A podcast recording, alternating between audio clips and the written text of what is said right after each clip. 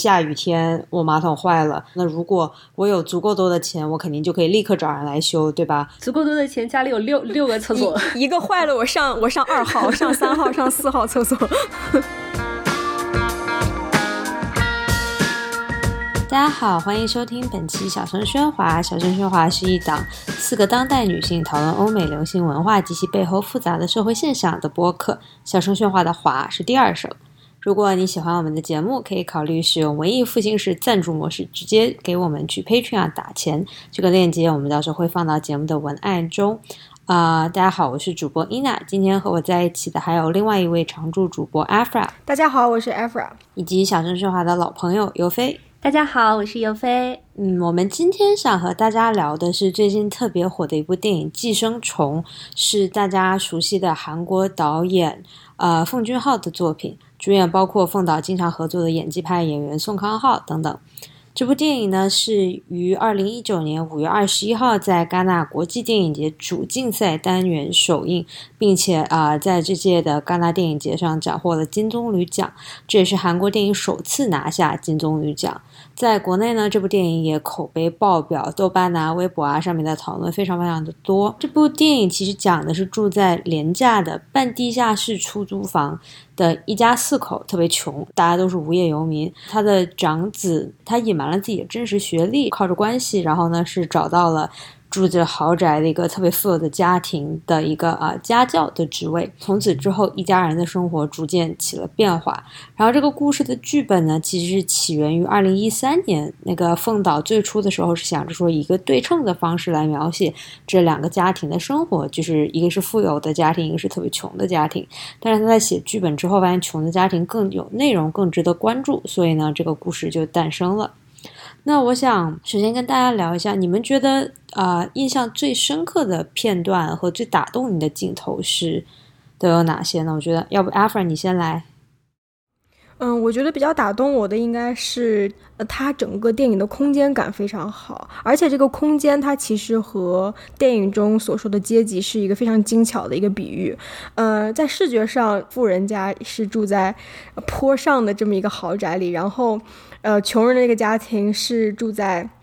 这个半地上半地下的这么一个空间中。印象非常深刻的一个场景就是，就是那场转折了呃两家人命运的那个雨夜之后，呃，穷人这家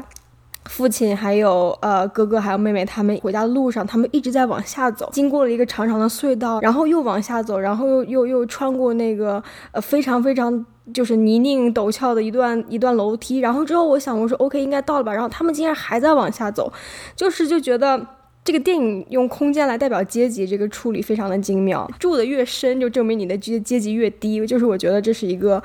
非常非常精巧的这么一个一个视觉的比喻。嗯，就真的是卑微到尘埃里了，就是连地上都不行，都已经到半地下了。对，对没错，而且是住在地道里面的。你能看到它那个，就是那个空间，它是那种非常凄暗、幽冥的那种感觉啊。它那个整个地下室那个灯光是腐蚀颜色那种黑绿黑绿的感觉，然后你会觉得你真的住在这个空间里面，你是与世隔绝的，你真的是真的是连一个寄生虫都不如的。比方说住在这种半地上半地面的基宇家，就是属于可能是要比这种完全是住在与世隔绝这种地下室稍微好一点点的。然后剩下就是这个朴社长他家，然后。他们家有居高临下的这种开窗，还有非常好的视角，然后有奢侈的阳光和绿地。你真的能感到，就是虽然太阳是公平的，但是有些人只能收获一半的阳光那种感觉。对的，这个让我想到，我今天刚好读的一篇文章，就是讲有钱人的家就是豪宅可以豪到什么地步呢？这个人描写的是说，They live in a large, makes you want to kill yourself apartment. It's so spacious and gorgeous，就实在是太就是。太多的空间，你都不知道该做什么好。我记得当时那个马未都在圆桌派就是讲说讲北京有一个土豪，他从祖上开始就是。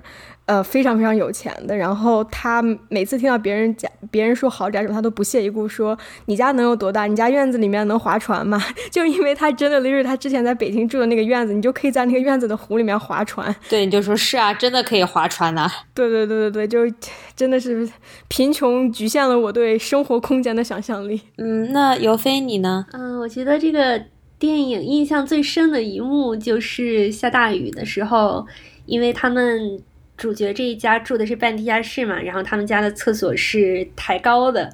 然后当时由于雨水倒灌，那个马桶就在往外喷粪，然后这个妹妹这个角色呢，就非常酷的一屁股坐在马桶盖上，然后开始抽烟，一脸的淡然。这个就就坐在了正在喷粪的马桶盖上，然后我觉得这一幕就给我的印象非常非常深，嗯，同时妹妹这个角色，我觉得可能也是相对来说里面比较可爱的，嗯，让人最后结局让也让人觉得比较唏嘘的这么一个角色吧，所以，嗯，对当时的这一整个画面，可能是整个整个电影给我留下最深刻的印象。嗯，我觉得这个电影呢，它其实里面有很多非常精巧的构图，然后里面有非常多的元素都是有，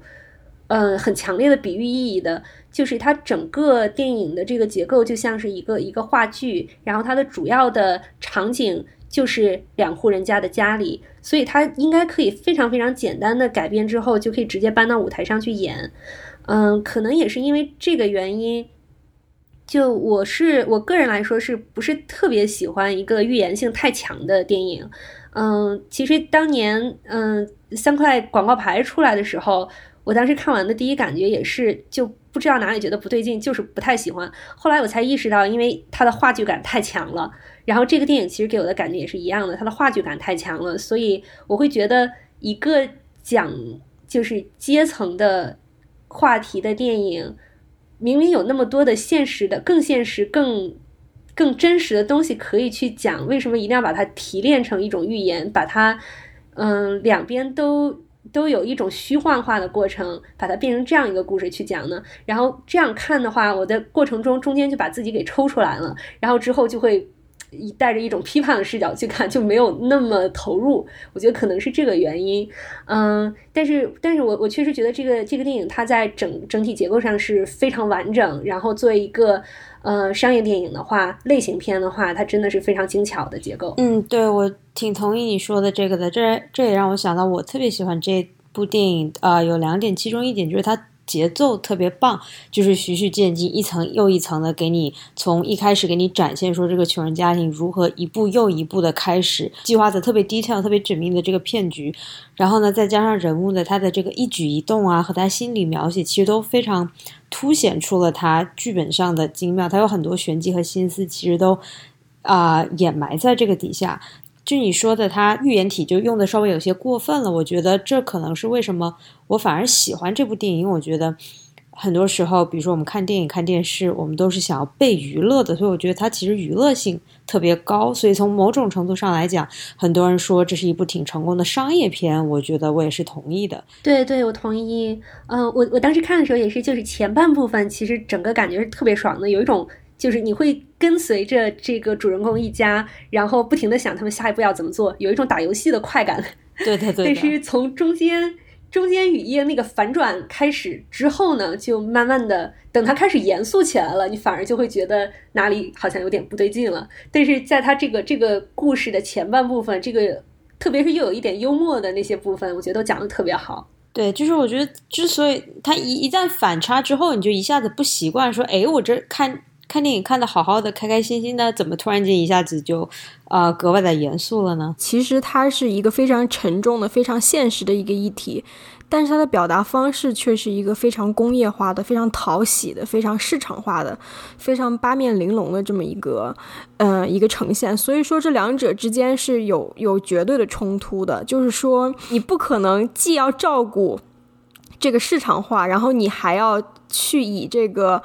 比方说，贫富不均、阶级固化、高利贷、失业率、缺乏社会保障体系，这些血淋淋的这种现实去作为卖点，这其实是本质上是有一些冲突的。所以呢，我看完之后，其实我和尤飞有一样的这种心情，我就说，就是就是导演就是那种做了什么还要立牌坊那种感觉，有种。但是，但是我看完之后，我会发现，其实中国社会对这部电影的，就是整体的反应，让我会觉得。这个电影其实已经达到了他想要达到的，起码让人们参与到社会讨论这样一个效果。对，我觉得这个这个是真的。像去年李沧东的《燃烧》本身也是在讲阶层问题，但是因为那个片子太文艺了，虽然也是口碑非常好，当时呃，但是就比较小圈子，相比《寄生虫》的话，肯定引发的讨论就远远没有那么大。确实，很多人，包括啊，就是广大中国网友啊，还有包括我们自己看完之后，几个朋友在聊，很多人都把它跟李沧东的《燃烧》做比较。我记得《燃烧》，我是去年纽约电影节的时候看吧，然后当时就是一开始你的第一，你看完的第一反应，其实你想的。你是想要去 make sense 这个剧情的，就是你在想说，诶，它最后结尾到底什么意思，对吧？而你对，而至少对于我来说，观影之后，我对于他想表达这种韩国阶级差异，啊，这只是我我第二步才能够。再去思考的，可能就像有飞说的，电影拍的过于文艺吧。就是一开始你都是 focus 在剧情，然后你再可以说退一步来说，哦，原来他还要想讲的是这么多其他的这种社会议题。其实我 我看完《燃烧》的时候也不是很喜欢，当时就感觉有点有点作那种感觉，就也是你想要表达阶级冲突呢，又非要用一种非常文艺的又非常暧昧的。这种情调去讲，一一直到最后也没有给出一个答案。虽然从艺术的角度上来说，这样让人有很多的回味，但是我会觉得导演是不是就是你不愿意、不情愿去给出一个答案，也不愿意去正当化这个底层人的愤怒和底层人的反抗，而是让我们觉得他是不是就是妄想，以至于最后选择了这样一条道路。但是其实这是不对的呢。也有可能他的这个反应就是是正确的，他的他的猜想，我我我在很努力的不要剧透，但是，但是但是最后这个导演他一直到最后给我们的感觉都是非常非常的暧昧，嗯，我可能是因为自己的立场就比较左，然后当我看到导演这么 打太极的时候，我就会觉得非常的不耐烦，但是在看完《寄生虫》之后，我反而又会觉得，嗯，《燃烧》这个片子还是相当的。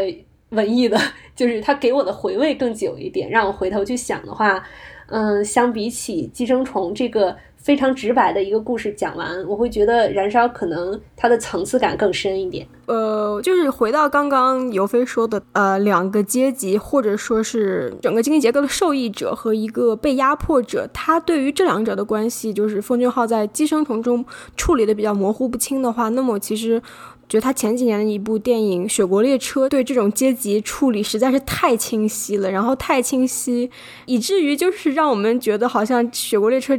这这部电影好像是一个某马克思导论的一部具象化被压迫的这个车厢尾部的人，他从那一一节一节的车厢，然后一直就反抗到了车车头，但是最后到车头之后，你会发现革命其实是一个幻灭，然后你再回到了一个这种 antithesis 的非常黑格尔的这么一个再革命当中。我看你之前也说，就是奉俊昊他在。他的很多电影主题中都有这个 structural inequity 的问题，就是这是一个体制问题，对吧？嗯。但是，嗯，那如果你这么想的话，那你对就是《寄生虫》的结尾怎么看呢？啊，就是男主角他给的这个解决方案嘛，其实说白了就是在既有的制度里面遵循这些法则，然后一步一一一步又一步的，最后把房子给买回来。当然，这是一个魔幻现实主义的一个结尾，所以我们也知道他。就这个机会是微乎其微的，但是呢，就是你怎么看这个结局？就我觉得他其实这个结尾的话，他是根本没有在提到这是体制的问题。他是说，那既然你想要成功，那你就遵循体制的这些法则，然后一步一又一步的往上走。就是奉俊昊对于结尾的处理，我我不知道他到底是在高级黑，还是他真的是真的真的就是从内心的相信他，就是会他就会呃。把这个呃结尾的儿子就写成了，真的是要遵循这种所谓的这种价值体系，然后要去真的要买下这个房子，然后要去要去所谓的为自己的父亲复仇。就是我现在有点，我现在有点不懂，就是奉俊昊，我我不知道他到底是在高级黑，他还是在他还是真的发自内心的相信，所以他才才把人物安排成这样子。就是我就是我觉得这种。这种新自由主义，这种所谓的个人成功学，所谓的这种买下豪宅之后逆袭的这种这种理论的欺骗性，已经是就大家已经不用再讨论了。所以，我我个人更倾向于，我觉得凤导是不是感觉在结尾应该是在高级黑吧？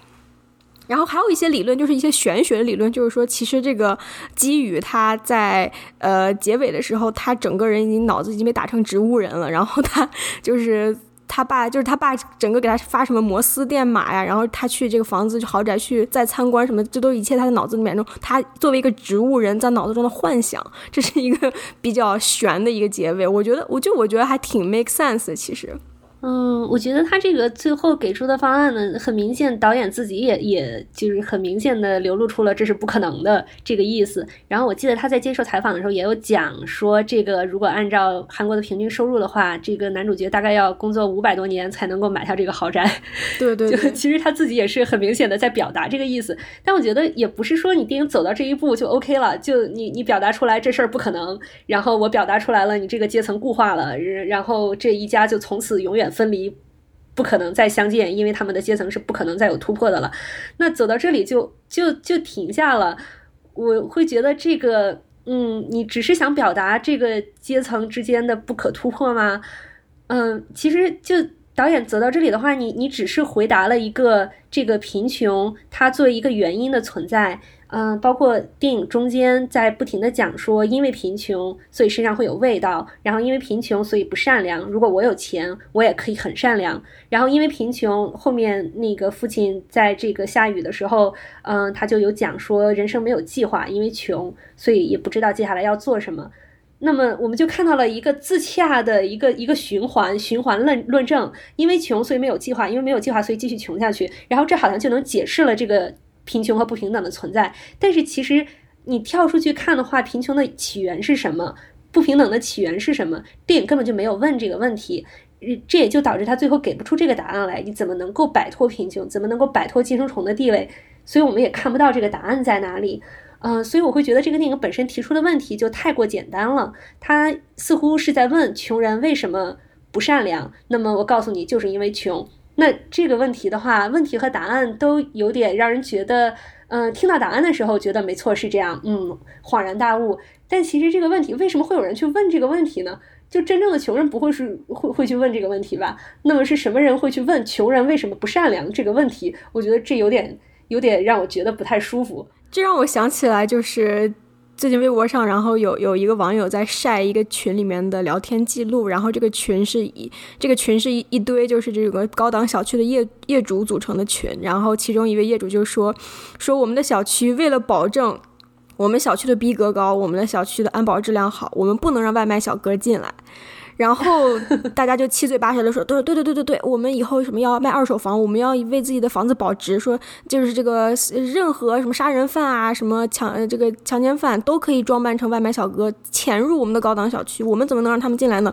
然后最后有个网友就默默的回复说，说你们连呃就是外卖小哥都不让进你们的小区，那你们指望把自己的二手房卖给谁啊？就是当代中国，就是类似于这种。高档人发言言论这样子的微信截图已经屡见不鲜了。我觉得我们能从很多很多个地方都能看得到类似的言论，就比方说，呃，成都两个高档小区之间的家长呃相互鄙视，然后为了就是能能让自己的孩子划入那个更好的学区，或者说什么北京的中产阶级家长相互举报对方的孩子，然后。在这个辅导班里面，然后因为，呃，他们担心后代能通过接触到高档的高等的教育资源，然后从而实现阶级流通，所以他们想要提前把他们下一代往上往上流通这个路阻断。就是我觉得。就是整个电影让我想到了中国非常魔幻的现实。就是这个电影，就是我我我非常想讨论一下，就是这个电影到底在中国带来怎样的回响？因为你刚才提到了好几点，我们有几点都是可以 unpack，都可以来解构的。那我们就可以先聊一聊，为什么中国的观众对寄生虫特别有共鸣？我觉得我我我观察到一个现象，就是我发现现在的中国，嗯，有很多年轻人，就像就是就像电影中就是这个穷人家的。呃，妹妹还有哥哥一样，虽然他们出生在低收入的家庭，但是他们可以轻而易举的打扮成非常光鲜的模样。就是你也经常能看得到，比方说。大学生网贷几万块，然后购买一身名牌包什么的，就是你不管是你你是前台小妹，还是你是就是快手网红，还是你是洗发店小哥，就是你在中国这个社会，你非常能轻而易举的把自己包装的很光鲜，然后去出入一些一些场合。同时，在中国的很多大城市里面，其实富人和穷人他们共享的一些公共空间也很多。但是在核心的时候，当一些议题呃触及到了阶级的核心问题，比方说教育，比方说住房。比方说对抗灾难和疾病的能力而言的话，那么穷人和富人就不在一个层面了。就比方说《寄生虫》里面，他讲了那个神转折的雨夜，让一切都分崩离析的那个雨夜，就是一场大雨。对于富人和穷人，意味着的是完全不一样的事情。对于中国来说，可能一场大暴雨就意味着很多外卖小哥出生入死，淌着泥水，然后顶着台风去送外卖，然后迟到了几分钟还被客人骂。甚至有一些外卖小哥有一两个案件，就是他们在这个水下直接被触电，然后直直接就抢救无效身亡了。呃，对于中国，比方说农民在山东寿光那帮农民，真的是在河流的下游，就是受受的最严重的穷人，然后他们都全部受受难，然后寿光农田全部被淹。这个特大暴雨对他们来说完全没有能力去抵抗的一个特大的一个洪灾，所以就是我觉得一场大雨能把一一个人伪装的这么一个光鲜的外表彻底冲垮，就是我非常喜欢，就是呃寄生虫里面整个。对于一场大雨，然后两家人的命运迥异的这么一个呃这么一个情节的刻画，嗯，我觉得像中中国、韩国、日本这些年来，就是整个东亚社会其实也都对这个阶层社会阶层固化有非常强烈的觉醒吧。从电影上来看，日本这几年也有像是《鱼行路》这样，嗯，非常明确的把阶层社会拿出来讲这样的电影。然后像中国的话，其实。不平等的程度比日本和韩国都要高很多。我们从基尼系数，基尼系数上来看，韩国的基尼系数之前大概一直是零点三，这是一个相对来说比较平等的呃程度。零是完全平等，一是完全不平等嘛。然后现在韩国最近两年有所上升，现在也就是零点三六，但是中国的基尼系数现在是零点四七左右。嗯，最高的时候零八年前后。就几乎到了零点五，这是非常非常高的一个程度，所以中国的这个不平等是非常严重的。那当你一个明确的来关注社会不平等的电影，又是又是把故事讲的如此的完整精巧的一个电影出现的时候，那我觉得在中国引起强烈的共鸣，这是非常自然的。嗯，但是我觉得呢，中国观众里面对这个。电影有共鸣的，应该更多的是中产阶级，或者我们把它扩大一点讲，就是从中下层到中上层这样一个阶级，而不是电影里面刻画的这个底层和和上层。嗯，这个中产阶级呢，它其实对于下层和上层都有自己的两方面都有自己的投射。对于上流上层阶级，他会有一个暧昧的想象，会觉得这个生活是值得羡慕的，而不是说怀着愤怒去看看待，把它当做一个不平等的投射。那在想象里面，自己会觉得自己也许有这个机会去跻身上层，但同时又觉得自己。不能跟上层阶级达到一个平等的平起平坐的状态，所以隐隐的有不满。所以像电影这个这个结尾的话，也会让一部分人在这种投射的心态下，就是多 多少觉得有点有点出气，就有点爽这样子。但另一方面，中产阶级又有这个沦落对沦落底层的恐惧，嗯，因为自己处于这个不上不下的。呃，地方像现在贩卖焦虑的文章非常非常的，呃，受欢迎，动辄百万加，其实就是这个原因。那中产阶级又觉得自己跻身上层的可能性虽然有，虽然这个口子还在，但是可能性非常小。但与此同时，跌下去的可能性又非常大，随时有可能家人生病、失业、中年失业，特别是然后投资失败或者 P to P 爆雷，或者又是什么政策变动，你一下子就有可能堕入底层。那么这种心态之下，那讲述上层和下层这个。冲突的电影，我觉得在中国引起这么大的一个一个讨论度，这个其实很多的都是都是中产阶级的在其中的，嗯，一个一个嗯自我的投射。就是当时《寄生虫》是一个当可能是当时中国互联网上最热的一个热度的那个时候，上海下了场暴雨，然后微博上有一个编剧和作家，他叫张小涵，他就发了这样一个微博，然后精准的就刻画了刚刚尤飞所说的，就是上不上来，下不下去，然后又对又又又又非常的喜爱往自己身上标榜所谓的 top top 五啊 top 十这样标签的这种这种都市。中高产都市白领，然后他那条微博其实就讲的是，因为自己，呃，就意思是自己辛辛苦苦奋斗了很多年，然后赚了几千万，然后在上海买到了一套房产，但是这个暴雨天我的马桶堵了，然后竟然要我自己来修，然后他这个微博上就大概表达了自己当时就是非常崩溃的一刻，就是说啊，我已经是我已经混成了人上人了，竟然还要我自己修马桶。他对于自己整个生活的这种挫败感来源于就是雨天修马桶这件事情，而他消除自己挫败感的方式是去投诉这个物业公司，然后要说他他在微博里面扬言说要告到他们家破人亡，要告到他们就是就是没有在上就他他。原文他是这样说的：“就我我一定要告到你们家破人亡。”然后这个微博其实就引招了很多很多的黑。然后我记得我当时就跟呃就跟雕雕，然后我们有有讨论，就他好像对于这个刚刚尤飞说的这种不上不下的这种阶级来说，好像他认为向下压迫是他这个阶级给他赐予他的这种与生俱来的一种本能。这我觉得这是一个很有意思的心态，就。这让我想到尤飞刚才说的，就是说，为什么穷人不善良？因为他们穷，所以这这让我想到，就是你刚才举的这个例子，就是为什么要向上，为什么要向下压迫呢？因为自己还没有到最顶层的那个阶级，就是自己还没有有钱到可以去。就是特别善良的对待别人，在这种情况下就想着说，下雨天我马桶坏了，那如果我有足够多的钱，我肯定就可以立刻找人来修，对吧？足够多的钱，家里有六六个厕所，一个坏了我上我上二号，上三号，上四号厕所。对啊，就是觉得说啊，只要我有钱了，这就都不是问题，就好像是说自己做到了那个阶层以后，就是就可以真正的才可以真正的无忧无虑。我觉得这个怎么说？这个其实也是幻觉吧，就是因为我们就是从小到大这种所谓的，就是不管是这种玛丽苏的小说，还是比较现实主义一点的小说，我们都也都看过，都知道好像那个上层阶级过得也不是那么的舒心吧。就是哪怕看《红楼梦》的时候，你也会发现，数一下，比方说《红楼梦》里面有头有脸，然后有名有姓的人，可能一共有四百多个人。呃，但是比方说里面就有人数过，说里面有三十三个人是统治阶级，约占十分之一，然后其他都是被压迫的阶级。然后，但是这三个三三三十三个统治阶级的人，他们之间也有各种各样的尔虞我诈，也有各种各样之间那种伦理关系上面的冲突啊什么的。就算是宁国府、荣国府这样子富甲一方的，可能是最有最最最最你能想象到最最最最有钱的家族，也是充斥着非常多的。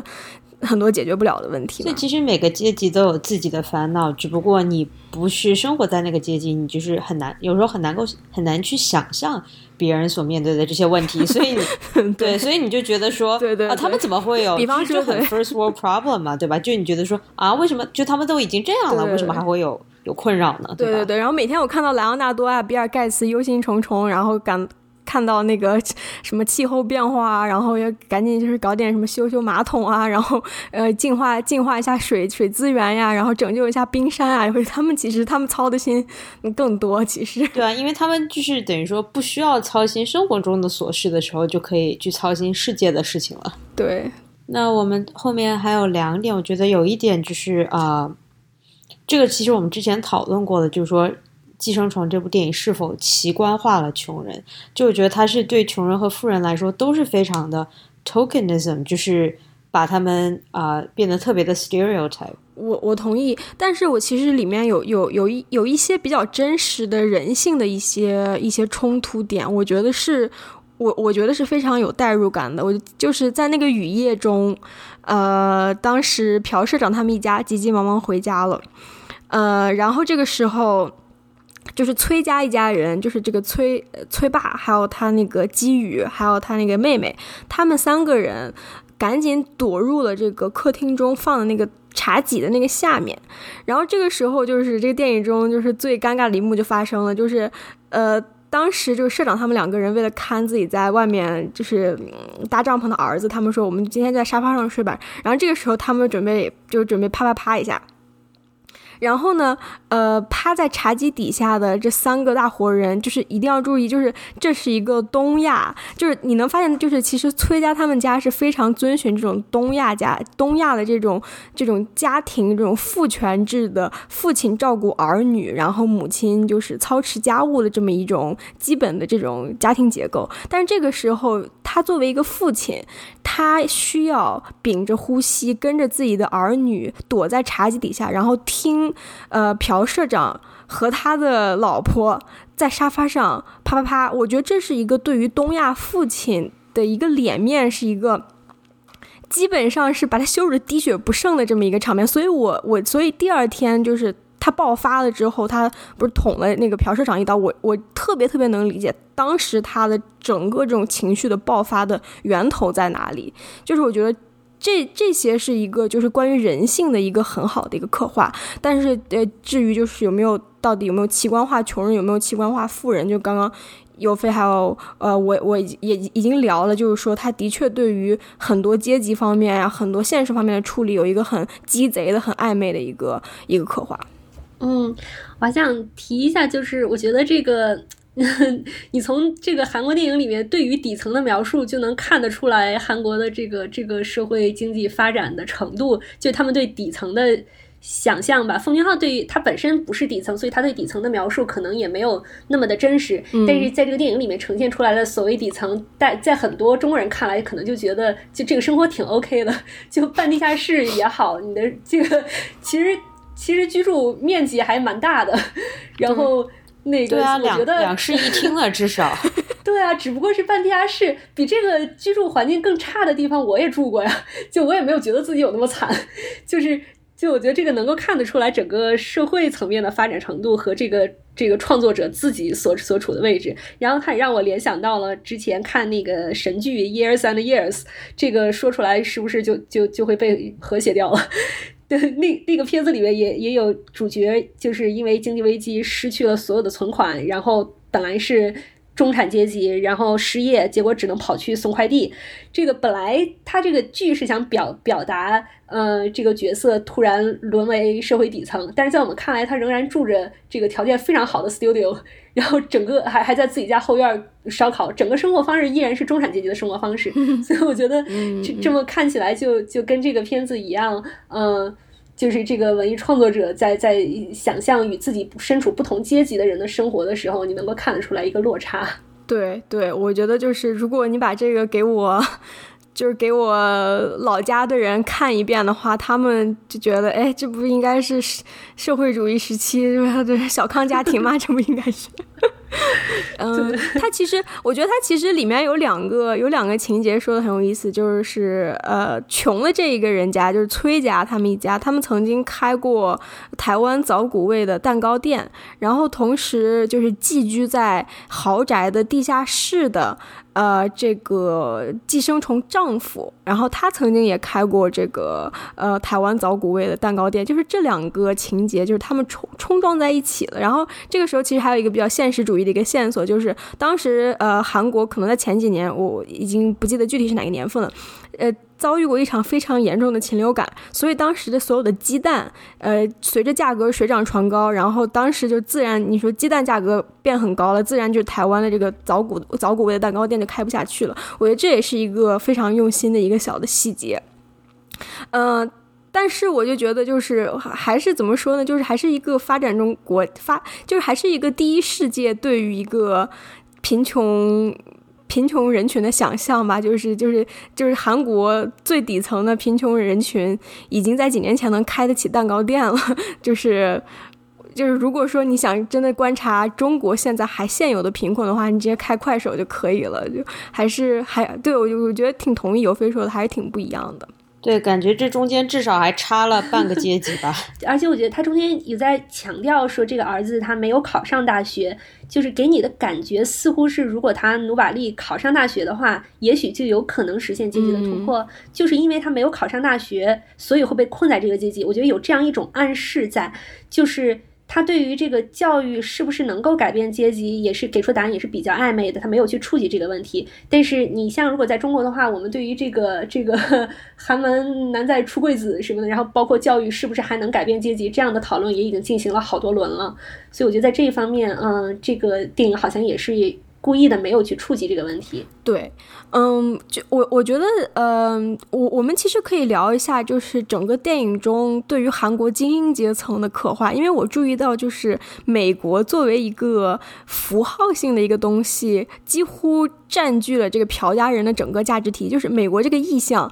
在电影中是反复出现的，包括印第安人这个意象。其实我觉得这是一个可能是一个讨好戛纳的一个比较好的元素，就是小儿子对于印第安人，然后以及对于这种呃，就是这种殖民者和被殖民者这么一个一一种这个迷思的这种迷恋，我觉得这个挺有意思的。以及比方说什么童军呐，嗯。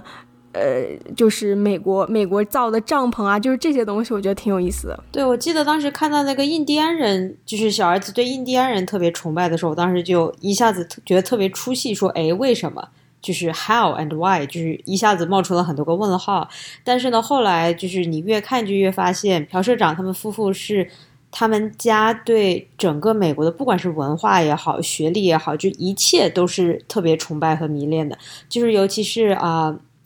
崔家的女儿啊，他们当时去应聘家教的时候，都还要给自己起个英文名，对吧？说啊，我叫 Kevin，我叫 Jessica，然后呢，就好像是去能够去呃 legitimize 他们的这种身份，就说，哎，我都有英文名了，我我其实是啊，我完全是靠谱的，对吧？然后再加上 Jessica 当时还说说，哎呀，我是伊利诺伊大学怎么怎么样？然后呢，我们知道伊利诺伊大学其实是一个。比较好的学校，但是呢，就是毕竟在中西部，名声可能在国内家长的名声不是那么的，就是没有那么知名嘛，对吧？然后呢，但是社长夫妇一一旦听到说啊，这是个美国的学校，一下子就是就被吸引住了。有很多细节都是关于美国的，就比方说，就刚刚伊娜说的，呃，这个基宇还有基婷他们混入这个朴家，都是靠着呃借助。和美国沾边的东西，基宇是补习英文，嗯，因为朴家希望让自己的女儿说上一口流利的英文，在英英文考试中考高。然后基婷是呃顶着这个什么伊利诺伊美术生的旗号，然后才混进了这个朴家。然后他们社长夫妇俩人对于美国美国制造，然后美国文化。他们这种迷恋程度，就是，就我记得那个在那个雨夜的时候，呃，社长他那个小儿子想要在呃草坪外面搭帐篷，然后这个时候我忘记谁问就说这个帐篷不会漏雨吗？社长夫人就就说了一句哦，肯定不会漏雨的呀，因为这是美国制造的，应该不会有问题的。就是他的言下之意好像是只要是什么东西是跟美国沾边的，肯定就没有问题。然后我当时我就心想，我说我靠，这真的假的？就是已经二零一九年了，你就是美国竟然还有制造帐篷的。这个供应链，你就在开玩笑吧？你去，就是我真的我在美国 l i r y 这么多年了，我没有见过美国造出来的帐篷，我靠！然后我当时我就，我当时我就觉得啊，呃，然后还有就是，我觉得很有意思，就是。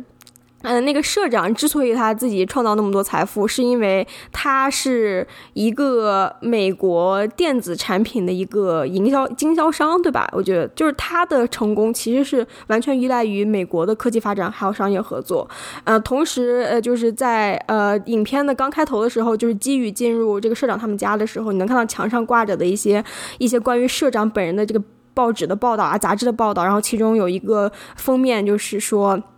南韩企业攻占纽约，然后这个配图是这个社长本人的高清高清大图，就是你能够感觉到他们一家人对于